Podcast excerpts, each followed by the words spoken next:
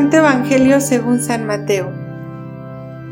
En aquel tiempo Jesús dijo a la multitud, El reino de los cielos se parece también a la red que los pescadores echan en el mar y recogen toda clase de peces.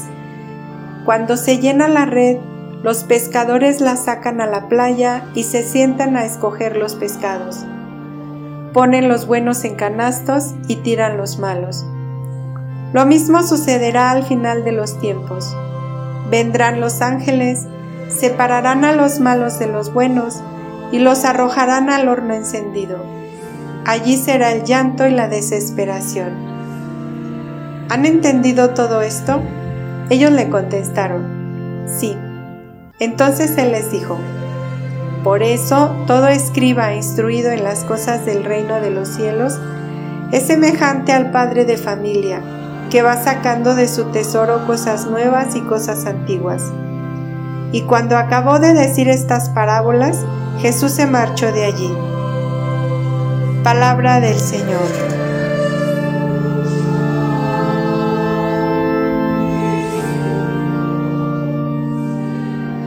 Buenos días queridos hermanos. Hoy hemos escuchado este pasaje del Evangelio y nos hemos dado cuenta la pasión de Jesús por anunciar el reino como lo más importante. Jesús siempre eh, eh, nos habla con parábolas y incluso se le ha llamado las parábolas del reino de Dios. Siempre aclaraba Jesús y explicaba el reino de Dios por medio de parábolas, anunciando así la presencia de este reino en medio del mundo. El reino de Dios, decía, es semejante a una red, una red que se echa al mar y atrapa toda clase de peces. Cristo nos enseña que ha venido a revelar este reino y para introducirlo en la tierra, en cada lugar de la tierra, en los hombres y entre los hombres. Este reino de Dios ya se encuentra en medio de nosotros del mismo modo como lo ha estado en todas las generaciones de nuestros padres y antepasados.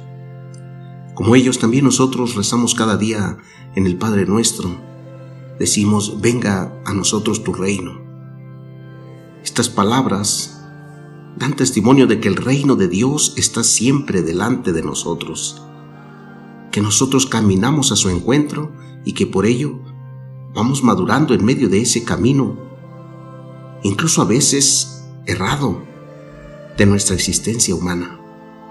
Según las palabras de Jesús, tal como nos las ha transmitido el Evangelio, que este reino de Dios viene esclarecido a través de múltiples parábolas y comparaciones que hace Jesús.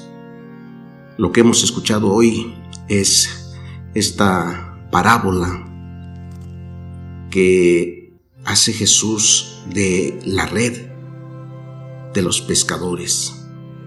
La comparación de hoy es, eh, eh, es tan importante porque nos parece que, que está unida de un modo singularmente muy estrecho aquel trabajo que desempeñaban los apóstoles de Cristo, entre ellos Pedro y muchos de sus oyentes a la orilla del mar de Genezaret. Cristo dice que el reino de los cielos es semejante a una red que va barriendo, que va agarrando toda clase de, peces en el mar.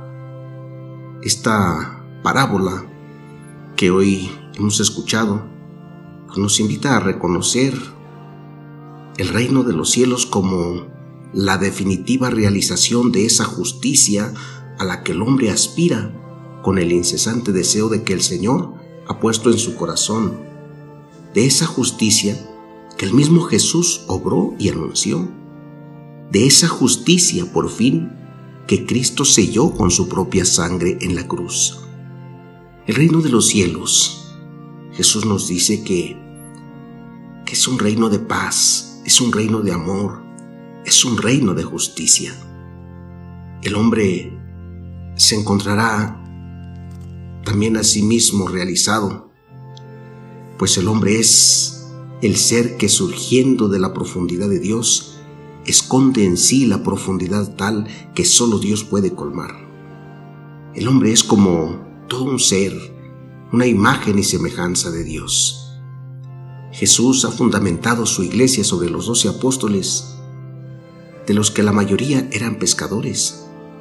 Por eso la imagen de la red, pues era muy familiar para los apóstoles podían entender muy bien de lo que los estaba hablando Jesús. Ahora Jesús quería también hacerlos pescadores de hombres.